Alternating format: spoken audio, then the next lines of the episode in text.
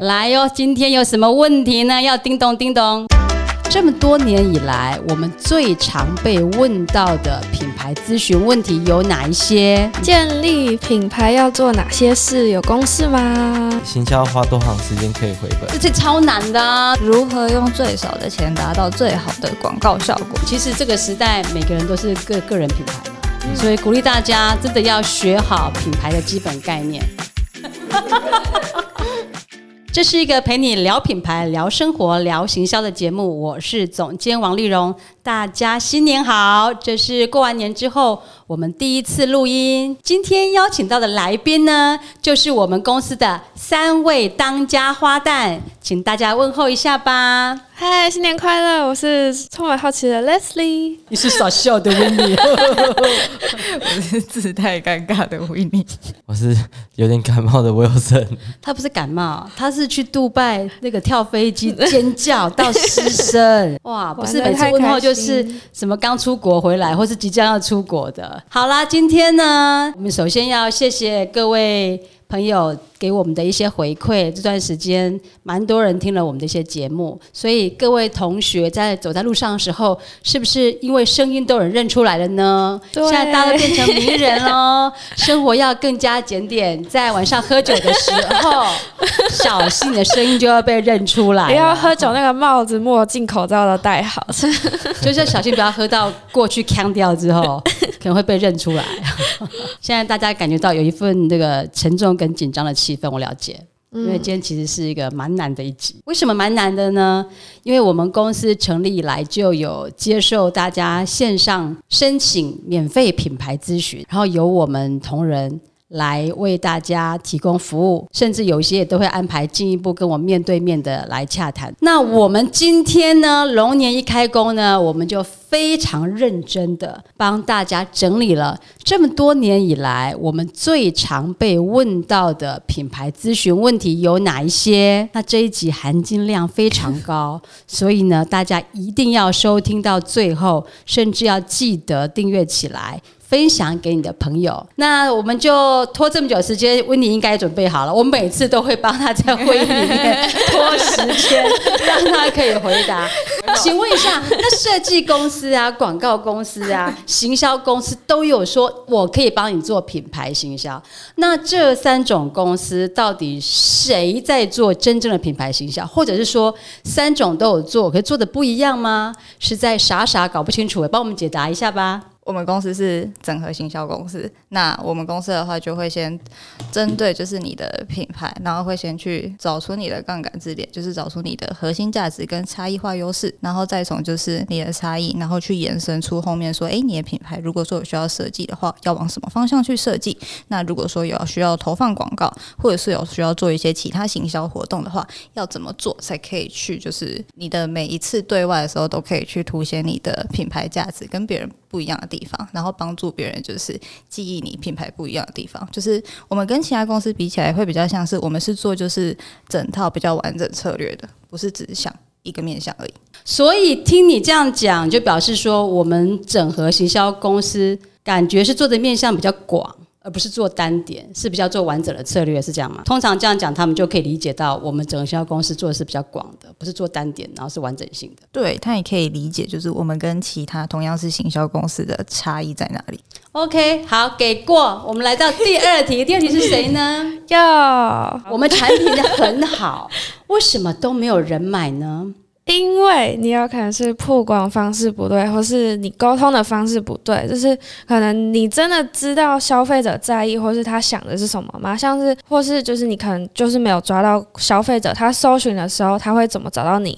那这样当然你就不会出现在他搜寻的那个页面，或是他搜寻的范围里面。那例如举例来说，像是呃，我们会分为我们经验收集下来会，他消费者跟呃业者他们想的东西会是不同的。例如，我们会分通用字，就是消费者他在找的时候，例如他可能是餐厅的老板，然后他生意不好，那他 Google 可能会找生意很差怎么办？可是你如果是呃你已经是在这个产业，然后你已经是专业的顾问，你可能会想说，呃，他可能会找的是怎么提升获利啊？啊？对，他嗯就找的方向会不一样，所以就是你沟通的这时候总结下来，就是你沟通的方式不对，你就不会进入到他的眼嗯里面。OK，这边提到的一点蛮重要，就是因为现在大家知道嘛，问什么就是先问谷歌大神嘛，对会先搜寻，所以大家就很努力说，诶，我想要让我自己在网络上的搜寻啊，很快被找到。可是常常就发现一件事，就是你自己在写搜寻的方式跟消费者会找的就完全不一样。像刚才类似你讲的，一般人他会打就是他当下的情境跟感受，生意不好啊，或者说客人不够啊。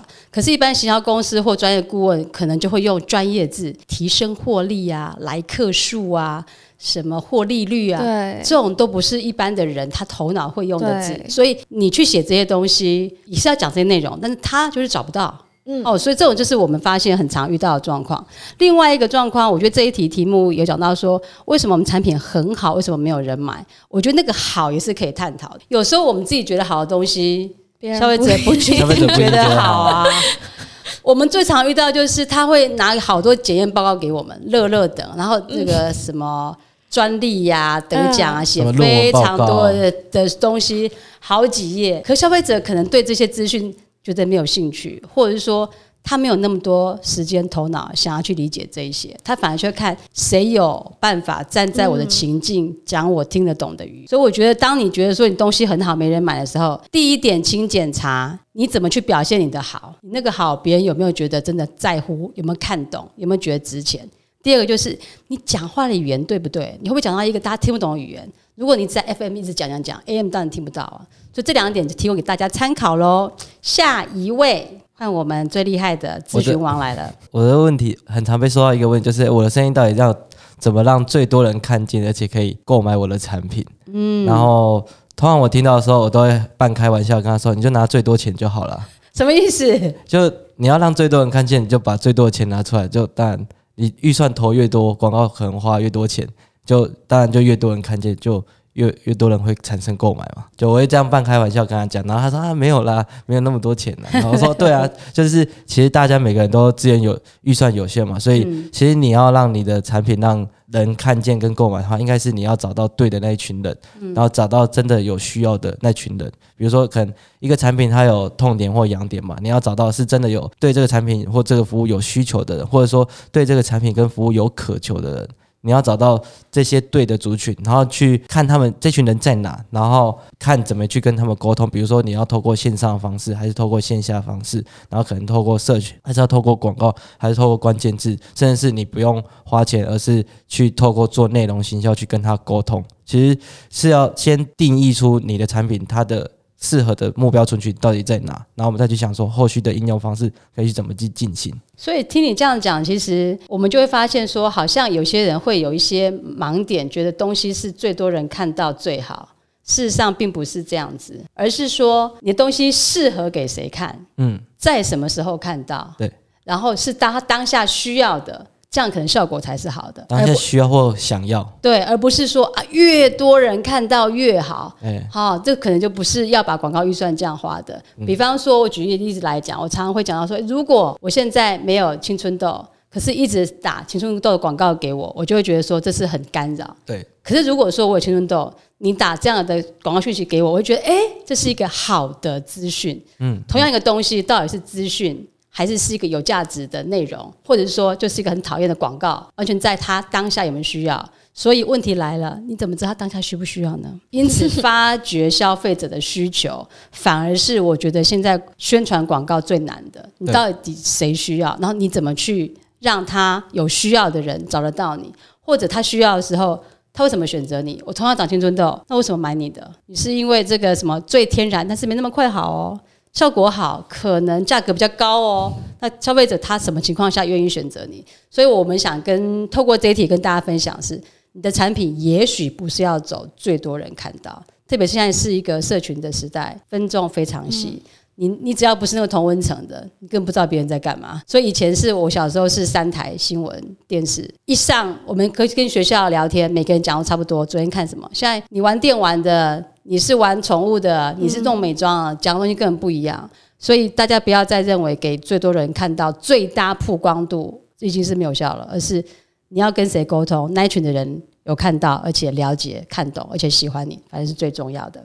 好，下一题。如何用最少的钱达到最好的广告效果？刚才刚才一个是要花最多钱，现在是要花最少钱。来，最少钱要怎么？其实大家都蛮预算有限。对啊，诶，其实回答跟上一题其实有点观念其实是雷同诶，就是你也不要想说，就是我做了一我的广告要给所有人看到，而是说你要先有明确的目标，然后跟策略。这样才有办法去达到说最少的最少的钱，然后达到最好的广告效果。你要先很清楚说，比如说我做这，比如说，因为现在下广告的地方很多啊，你可以在 Facebook，你可以在 Google，你可以在 YouTube。那你要去想的是，就是你做这个东西的目的是什么？我要让什么样子的人看到？看到以后要有什么行动？然后再回推说，好，那这一群人通常会比较在哪一个社群平台上比较活络？那在这里比较活络，我是不是就可以选择把广告下在这个地方？那我图文要怎么做？我文字要怎么写才比较会符合这群 TA 想要看的东西，会比较容易入他的眼？这些东西都是你要先有很明确的目标，还有策略，你才有办法去执行的。那这些东西都做对了，你才有办法就是把你的广告效果最大化。好会讲哦，完全没有吃螺丝哎，还在假装哦。我这边想要补充一下，就是我们我们发现很多人可能会有一个错误的观念，认为说我广广告下了之后，消费者马上就会有个回应，就会来询问，或者马上就是采购。就有有广告就会有订单。对，没有这种事。其实因为人人是活生生的嘛，他可能要有几个步骤。第一步，他可能先，诶，他是先有机会看到你。第二个，他对你产生兴趣；第三个，他当下对你产生一种想要的渴望；第四个，他才会采取一个采购的行动。其实就跟谈恋爱差不多。嗯，如果他连你都躲在家里不去认识人，谁会认识你啊？第二是，你出现的时候，如果你邋里邋遢。也不造型，也不化妆，然后然后讲话一一开口，大家就就退后三步，那你根本就没有机会往下走。第三个就是你这一行的要让他对方觉得说。这个形式我有兴趣想认识，然后才进入进入到有可能跟你出去吃饭啊、聊天、看电影啊，然后进一步。那很多人就以为说第一眼出现就想谈恋爱，然后就会跟你牵手去看电影啊。第一眼就说，呃，赶快跟我在一起吧。对啊，根本不想花时间跟人家相处。这是有病才会这样吧？如果这样你会吓到。所以一样的道理，所以不是广告一做马上就带来最终的采购效果，而是我是建议大家一定要把这些曝光分成几种效果。一种就是说我纯粹是。引起兴趣的，有看到我有好感，嗯，像蛮多的一些赞助活动啊，或者在某个社群里面让大家看到你。再就是你可能是让让大家更多认识你，这个时候你的自我介绍台词是什么？不是只有搬出一大堆什么检验报告啊，或者说这个自己认为很厉害的那些自吹自擂的东西，诶，可能让别人来推荐你啊，嗯，或者说使用过的人来帮你说好话，或者说很多成功的案例啊，这些都是消费者比较有兴趣看到。就是我们常常讲第三方讲，不是你自己讲的。这种才会是更有效果的。再就是让别人有兴趣的时候，你的询问啊，你的 Q&A 回答是不是人家听得懂、能接受，而且是大家满意的东西？第四步才会进到说他采购的选择，包含你的价格啦、服务流程、退换货、满意保证等等。那这一些全部串起来。才是有可能一个进行一个完整的行销，所以千万不要觉得说广告花下去马上就有效果，或者说一天到晚就在想广告哪里可以花最省。我常常说，如果没有效，五块也很贵；如果很有效，五万、五十万都很便宜。所以广告没有便宜贵的问题，而是有没有效果，值不值得，做在哪里，目标对不对？好，下一位同学，请发问。建立品牌要做哪些事？有公式吗？这个很简单的这一题，这一题送分题呀。嗯，就是建立品牌要做的事很多啊，但是就是可能包含，就有呃不同面向，包含像你钱准备好了没？然后还有一个很重要的是，那你心理准备好了没？你有没有确定好你真的要做？不要前进一步，然后你又啊，我好像还没好，然后又退一步，就是永远没有办法。进行，你是不是想到我们刚刚讨论的那一趴？嗯，我们刚刚跟一个也是业主讨论蛮久，因为嗯，我们鼓励他，他需要做自己做品牌，但是又发现好像又不太行，又很害怕，又担心，就前一步退一步。嗯，所以我觉得有时候不成功不是专业的问题，而是心态。对，你有没有准备好投入这个市场？相信自己。嗯，刚才让我突然有一个启发是，好像。不，以往可能大家都会觉得，就是准备好钱，然后我想好我要做什么东西，我产品，然后我的品牌故事什么都好了，就没问题了。我觉得心理那个素状态也是很重要，所以就是策略加上心理，就是你要做品牌要做的事情。嗯那如果要明确的说有没有公式，可能就是我们的那个六步骤。嗯，我可以反问总监，二十年来怎么总结出这个六步骤吗？哇，天哪，将我一军呢！这个要读一下我硕士论文啊，我就是把这写成硕士论文了啊。这个六步骤，等一下还是由你来讲哈。那我我先回应一下，准备好心态。其实这个是我最近也蛮有感受的事情。我我记得我们去年开年度计划会的时候，我有问大家说，哎，明年度大家想要接哪一种客户多？然后我记得好像是威尔森回答我，他说我们想要接的客人是眼睛闪闪发光的客人，就是他对他自己要做的事情是非常非常有热忱，他觉得说我人生就做这个非做不可。而不是当成说做这个好像蛮好赚的，我来做做看。嗯，因为如果只是觉得做这个蛮好做，我做做看的话，只要遇到困难，可能就会想说，啊，换下一个好了，或者是换一个，还有没有更好赚、有没有更轻松的？那你就永远在跳来跳去而已。但是我们都做，我们都知道嘛，品牌绝对不是一条容易的路。因为如果只是要赚钱的话，其实去卖货赚差价就好。那做品牌就是做一个比较长的事情，然后获利也不会那么快，甚至获利率也不一定比纯粹卖货那么短期就来得好。所以如果没有心态准备好的话，我觉得其他都不可能会成功。那我想嘉颖经过这一次这个案子之后，应该就会很有感受，什么叫做心态准备好？我觉得心态准备好比钱准备好可能更重要。对，因为没有人可以帮你准备心态。你钱可能可以透过政府补助啊、贷款啊，或股东啊等等。可是你如果心态没有准备好，你没有相信自己，你没有觉得说这是你人生非做不可的事的话，我觉得到最后你还是会遇到困难，你就想退后啦。我就想说，是不是放弃？甚至想说，算了，上班比较快，不要创业了，好累。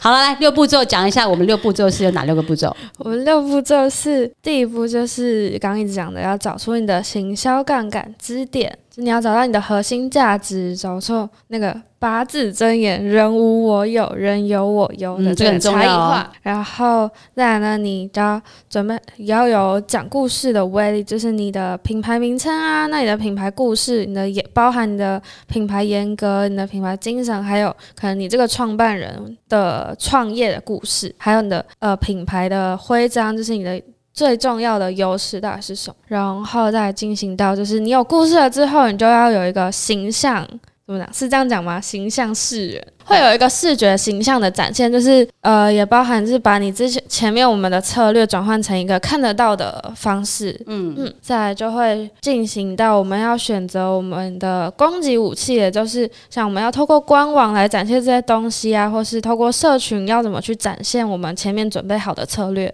那最后就是精准的设计。那我到底要投放广告？我要投放给谁？我要给谁看？然后我的品牌高度，我要从展店吗？还是从参展去做这些事情？去做我的前面，去落实我前面的策略。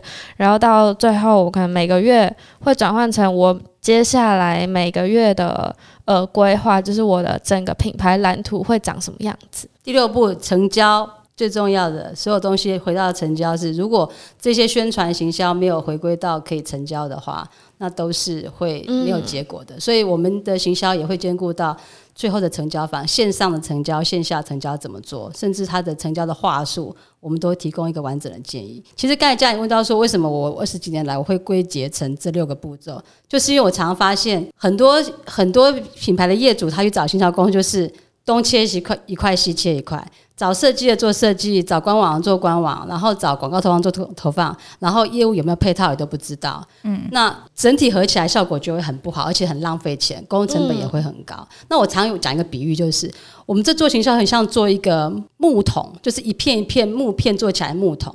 你如果六片弄起来，你最短的那一片就是你水就只能装那么多了。嗯，所以行销是一个整体性的。你说啊，你设计很漂亮很棒。不好意思，你广告效果如果不好也是没有用。嗯，如果你其他什么品牌形象也好，故事也讲得很棒，然后那个官网也做得很好，那投放也很正确，业务不会成交，也是漏网子，就是漏掉，没有用。所以六片的木片组合一个行销完整的网一个筒子，你要让每个每一个木片的高度都非常高，你整体的水才能够装最多。那有这样需要一个整体服务的概念，所以我才发展成我们一个精准行销六步骤。那我们公司常常就会讲，我们最讨厌客户浪费钱的。那嗯浪费只要是不精准就会浪费嘛，就不永续。不精准浪费就不永续。那怎样才可以精准呢？就是前段的分析跟你自己要做什么，宁可多花一点时间。所以我们常常会劝退客人，不要做，真的不是你没有准备好，你不要做，你不要广告，你不要 你不要开门送钱，Google 跟 FB。像我们昨天客人就会说啊，为什么你们不提案？我们就说我们觉得你们还没准备好，我们一天到晚就是一直反对客人花钱在我们身上，不是说我们不喜欢做，而是真的不希望业主有浪费时间、浪费钱的事情发生。因为我觉得时间比时间就是生命嘛，更可贵的，应该要做到精准的事情上面才是最好的。好了，下一位同学，好，嗯，好，第六题，呃，这这也蛮常问，就是行销花多长时间可以回本？这题超难的、啊，这题我不会答，经理来答。然后这个这个通常有分两种情境，一个情境是他可能我接我接起电话来，他劈头就问说啊，你们行销花多久可以回本？嗯，这种通常就是，诶，他只是想知道一个答案，我就跟他说，呃，我可能觉得行销就跟投资一样，如果我可以跟你保证的话，那我可能自己做就好了我就自己先投就好了，应该先不用跟你说 啊。另这种，可是这种就是接下来他就会，因为他劈头就来问，他其实是很着急，可是其实通常我这样子回答完之后，他就会，诶，好像，诶，你怎么好像回答的比较不一样？他反而会就是，嗯他就醒了，那那求求你给我解放。那你们在做什么的？然后还有另外一种是，可能他跟我聊很多之后，然后他就会就有一个层次，就是这样行销到底要怎么花，或者说怎样才可以回本？那我可能有，我就我就会比较好好跟他解释说，就是跟他取决于说你的目标是什么。就回到你刚刚前面的回答，就是你到底是想要做一个品牌，还是说你只是要做产品去卖价差？因为如果你只是做品牌、做产品要卖价差的话，其实你就有点像是去计算说，哦，你这一批货进多少，然后你大概要卖多少，对，然后你去计算说，哦，这你你要卖的产品或服务这一段时间可能会有多少需求量，那你就可以很简单计算出，哦，你大概多久时间回本。但如果你要做的是品牌的话，其实你要它是一种价值投资，你看的是一个很长远的价值。它其实你不应该把它当做是多少时间回本，因为做品牌本身不是像定存一样，就是你看那个回报率，而是说我们去看一个投资的长期的效果。我们期待说，我们做的这一个投资的这个品牌，在未来我们可以达到什么样子的目标？我们想要创造什么样子的价值？这样子的方式去跟他厘清说他自己的目标。因为其实有很多人来问的人也不知道说，他只是想知道说，哦，我这一个钱花下去到底值不值得？是但我还是我会再问，我会希望透过我的问题去让他更厘清底层的问题是他到底想做什么，然后透过这个点去帮他想清楚。因为有的跟我聊聊之后，他会觉得说，哎，那其实我好像只是想要卖货而已，我没有要做到品牌那么高端，或者说那么的有价值性哦。那你们可能就不适合我，这样也很好，这样我至少帮他厘清他到底目标是什么。那有一些个听完我说完之后，他很想清楚，对我是要做品牌的，那你们可以再好好跟我讲做品牌要做什么事情。那我们可不可以约一个实际的碰面？我想要更了解清楚。非常非常专业的回答，可以马上来提案报价签约吗？其实我我觉得我们现在常常品牌咨询完，我们彼此这样回来聊，我们都会说，那刚刚客户问什么，我们有帮到他嘛？因为我我常常跟同仁分享，也是我们品牌咨询第一步就是希望帮助真的每个打电话进来问的人。都厘清他的问题，嗯，搞清楚他到底要做什么，然后他现在卡在哪里，而不是说好像有来问，赶快赶快就赶快做，赶快做品牌哦。我我认为其实很多人其实都没有搞清楚做品牌的本质是什么。那如果透过我们咨询，可以帮他分析清楚，他知道说其实我没准备好，或者说啊，其实我只是想卖产品，或者说啊，原来品牌不是有一个 logo 名字就好了。那我觉得都可以帮到他们很多，嗯所以这这我蛮有感的，就是我我记得我那时候刚开始要做品牌咨询的时候，我第一个问题就是，那我这通电话我到底要达到什么目的？然后你有跟我说，其实我们目的不是要去成交什么，而是透过这个电话，我可以帮到他哪些事情。嗯，如果有机会可以厘清他的现在人生遇到的困境，我觉得那就是一个好事。我们真的很像行销的那个智商张老师、欸，跟昨天那个业主蛮像的。我们真的是这样子的，很希望可以帮大家解决一些问题。接下来难度越来越高了，就由我来跟我们经理打乒乓了哦。第八题，要怎么样能够提升品牌的能见度呢？你觉得这个问题要怎么回答？下广告吗？短影音吗？找网红吗？几乎现在常问就这几个问题。对，因为现现在现在很流行就是短影音嘛，每个人来就是，哎、那我要做短影音吧。我觉得要回头过来，先去厘清他到底是要先沟通什么价值，因为会进跟我们进到这一段就很明显，他是要做品牌的嘛。嗯，那我们要会先回头去看他品牌的核心是什么，那他这个核心他想要沟通的那一群族群现在在哪里？嗯，那我觉得才有办法去至于细部的回答说，因为要有效的行销策略，其实就是要有精准嘛。对，那精准就是你要用对东西，找对人。讲对的事情，然后说对的话，然后弄对的饵，然后把它成功勾引起来。其实就是要回头过来去想做精准的东西。这个我我觉得其实提升品牌能见度，第一点还是要回到说啊，你是想让谁看到？嗯，而不是让所有人都看到吧？因为时间精力有限。比方说，呃，我设定我这个产品，我要打的是亲子族群。嗯，亲子分很多种，哎。你是婴幼儿的亲子，还是说他已经上上小学时期的亲子？嗯，然后如果是上小学的亲子，又有分成说他可能是很比较属于中高阶层的，然后特别重视教育，还有一些他可能是属于他喜欢重视的是比较休闲生活的，就是不一样的不同的族群。他即便是他同样的背景的情形，他要的东西是不一样的。所以你要想，你要给哪一种人看到？你要给网红亲子族群，跟专门重视教育的老师亲子族群，他要讲的话，看的东西可是不一样的。因为刚好我们最近手上有一些亲子产品，我们就蛮有感受的。就是一样的这样的状况，你要跟他说什么？如果不是他有兴趣的，你再好。他都不想听，他也没兴趣，所以我们会建议大家提升品牌能见度的第一步是想清楚你最想让谁看到你，然后这群人他想看到什么，你再去想说，那如果这样的话，我让我自己用什么方式，他才有兴趣跟我沟通。好，请问做品牌到底要花多少钱呢？这题超难回答的。做品牌要花多少钱？嗯，很多很多钱。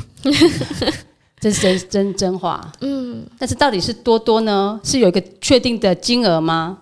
通常客人这样问的话，你们都会怎么回答？我预算要编多少？我们常遇到这个问题，做品牌预算要编多少？我你好像想回答 他马上一下，他马上跳进麦克风。如果客人这样问，你会怎么答？我想看，我先看是什么情。先看什么情境？如果说那个情境是在，因为我们品牌咨询流程前面不是先我们会先就是电话，然后跟对方初步了解说他的需求嘛。那其实蛮多在这个阶段就会有蛮多人问说，哎，所以我要投入多少的预算？那如果是在这个阶段的话，我通常都会跟客户说，我可能要先厘清一下你们的就是需求，然后还有就是说我们双方先谈过了解说，哎，我们接下来可能需要帮你们做哪些事情？那事情比较明确以后，才可以有一个稍微明确。明确一点的预算，这个时候就会约会议。约会议的时候，总监就会出现，就把这个问题推给总监。哎呦，这样就不行了。其实更多的时候是了解他的现况啊。对啊，就是了解他自己。因为像有些人来是，他已经花了一大笔钱做研发、做产品，还压了货、弄了仓储，然后他就说：“哦，我我我现在就可能有十十万个品相的货 在仓库啊。”它只有一年的效期，嗯，那这种就哦很紧急，因为它就不一定是做品牌，而是我要想的是把货卖掉，把赶快把货卖掉。啊，另外一种是，哎，我有一个很棒的 idea，那我想做，那哎，我觉得这个就比较好，因为他什么都还没有开始的情况，我就可以逐步的规划，按照我们之前的经验去给他一个大概的方向。因为像这种我们，因为他还没有一个开始，所以。我如果我们可以一手操办，然后以我们的经验跟他说，哎，比如说支点这一段，然后还有故事，然后他大概还有哪些东西，把很精确他要的东西去拟定好，就比较可以给他一个大概的方向。其实我这个常常跟客人讲，我就是说，也不是没有钱就不能做品牌，当然做品牌也要花一些钱。嗯。可是来找我们的时候，通常我都跟他说，即便你没有委托我们做，可是我都希望给他一个完整跟正确的概念，就好像这样说你现在知道你要盖五楼，那你。就知道图要怎么画，地基要怎么做，而不要说你都没有完整概念。你如果盖五楼，然后你没有打地基，结果你盖到二楼要打掉重来。那很多人做品牌是这样，他因为没有完整的概念，所以就做打来打去、改来改去，就没有什么太大的进展。因此，如果我们可以给一个完整概念的时候，它其实是可以分阶段一步一步做。那为什么我们是精准行销六步骤？也是步骤完，步骤二。步骤三、步骤四，让他可以知道自己的进度是在哪里，慢慢把一个品牌从零到一二三四全部打造起来。因为我们目前来找我们的业主有分几种，一种就是有些人现在也很棒，就他他产品都还没开始进市场，开始在研发的时候，他就会找行销公司来跟他讨论说，诶，想从市场的现况先了解，他如果定位怎么做。产品定价，然后产品的选择、目标市场的选定、沟通对象族群、行销曝光的方式，哪一种形象的官网都会来讨论。这个时候，我们每一个钱就会花得很精准，没有像那种已经花一堆没有效果，打掉再回来。我们甚至有遇过那个业主来找我们，就跟我们常常也遇到这样说：我已经都弄好了，我现在只缺广告，总监你帮我们投放广告。这种通常我会分析诊断说，如果前面都是做的还不正确，我们都不接嘛，我们就说这时候做广告其实是没有用，浪费钱。那我们曾遇到一个业主是，他就说无法跟股东交代，因为前面已经花这么多钱了，他就想硬着头皮先把广告做一做，结果半年之后回来全部打掉重新做，反而还浪费了广告费跟浪费了半年的时间。所以我觉得有时候其实说实在话啦，做品牌也不是一次就成功啊，创业也不是一次就成功、啊，有时候就是有一些的学费会需要缴。所以如果找像我们这样有经验的行销公司，至少我可以把你完整的品牌的观念跟架构跟你分享。这个也是我觉得我们最希望每一个来跟我们品牌咨询的人都接受到的观点。那让他接下来做每一个决策的时候，他就有一个明确的准则跟流程可以下去判断。好，最后要来到，我我有问题，好，你讲你讲，你还讲完以后，我反而有问题，最后我哎就呦，你想要去我不跟单呢？这个来来来，太好了，不是没有，我想问，就是那如果说客人在反问说，好，我现在就是知道这一整个逻辑步骤了，那我也知道我可能会遇到哪一些风险，那我想知道的是，那我至少要先备多少，再开始做品牌？我觉得这个也牵扯到他自己想要做到多多精细耶，还是说它的产品的定价到什么程度？因为举比方说，到底一个品牌的 logo 设计，我们就听到说有人说我有一个 logo 就好，有个就是要一整套的系统嘛，那你可能可以从几万块到上百万都可以啊。对所以我觉得我们不会给客人一个说多少钱才能做品牌，或者说多少钱以下不能做品牌，不是，而是心态也对了，然后整个架构逻辑懂，我们才帮他布局，说一步一步做可能估价多少钱。我觉得反而是这样才是比较贴近于真实的状态。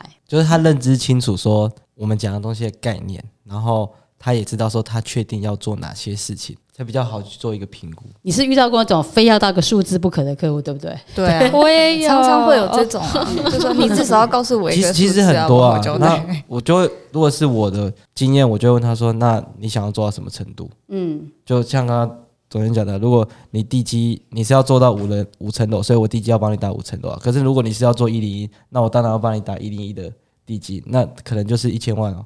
那你 OK 吗？啊，如果你只是要盖一个一楼啊，那我可能二十万就有。所以你要到几十万到几千万到几亿都有啊，也有人这样花。那你想要做怎样？其实我我们常常发现，就是、反而是我们这样提问他，他才去想说，诶，他以前好像没有好好想过这些事，嗯，就到底想要自己做成怎样，要做到什么程度，然后才去回想说，那如果这样的话，我准备到底是够还是不够？我们也遇到过预客户说预算不是问题的啊、对啊，预算预算没有问题。可是我们就觉得很有问题啊！你不要乱花，不是说没问题，我们觉得有问题啊，因为觉得说他都没有钱，我们甚至有些他预算少，我们还会很想要支持他、鼓励他，帮助他把第一步踏出来，这个都是发生过的。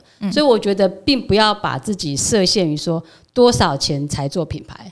这个是我们今天想跟大家分享的，不要被这个观念限制住，而是你要有正确的品牌观念跟心态，反而比你有多少钱，对可能更容易成功。嗯我还想到，其实这这是很多品可能很多品牌的行销部门的人需要听，因为我接到很多问，就是要花多少钱，都是因为老板给他们目标，给他们说你们这个行销只能花多少钱，或是你做这个品牌只能花多少钱，所以他就只有这个金额，然后他不知道怎么跟老板交代，所以他应该把这一套逻辑跟想法 跟他老板讲，或者叫他老板听这集。好像蛮不错的。我们最最近还遇到一个，就是因为他们代理一个产品，然后这个产品可能是要有一些市场的宣传规划，但他们也不知道怎么编预算。对，然后老板又担心说，诶，如果宣传做下去，然后这个商品是是低单价的，万一没有回到那么多钱，他们可能会赔钱。于是他们想出一个好办法哦，就是跟行销公司说，我们来分润，这什么意思呢？就是说老板不想承担任何的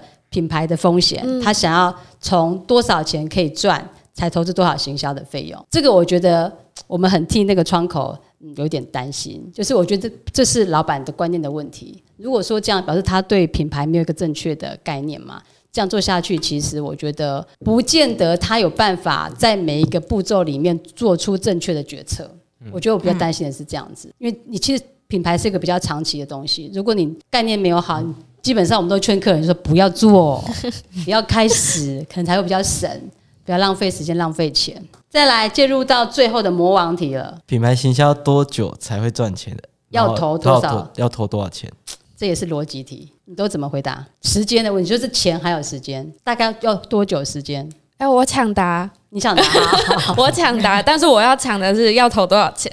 我就是想分享我会怎么跟客户说，就是我会跟他说，我们做了不是那种就是套模板给他，所以我没有办法明确着，我们是克制化需求。我先了解你之后，我才知道你需要什么东西，然后我才有办法配方案给你。那当然每个人需要的东西不同，所以我现在没有办法回答你，就是因为这个原因。我希望可以在最了解你的状况下，给你最精准的方案。我觉得如果讲时间的话，我们可以讲的一个参考，只是说，如果来找我们的时候是一个从零开始，它的品牌名称啊、logo 啊，然后市场定位啊、定价、商业模式，你看我们现在常常接到的是客人连商业模式都希望我们帮他处理的，从零开始到一个品牌可以开始有产品到上市的。如果不是那一种需要很长期开发的产品，比方是服务性的产品，像我们最近有做两个都是属于服务性的产品的话，差不多也是要三季到一年吧。至少一年吧。比较完整上线的时间。所以你看到、很多人觉得什么一年，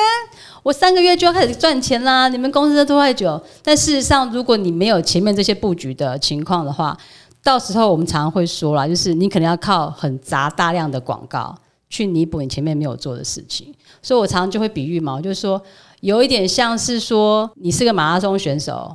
那你你觉得说啊，要练体能基本功这太久了，我每次比赛我都要靠吃一些保健品、营养品啊，什么吃这些东西，你可能当下的比赛赛事的表现会好，但是你本身体质就不到那里啊。嗯，你只要这东西一没有吃，一没有弄，你全部就降下来。那我们希望帮业主做的东西铺垫的是轨道逻辑，而且是长期有效的，然后不是一直长期靠广告费，而是你每次做东西可以累积下去的。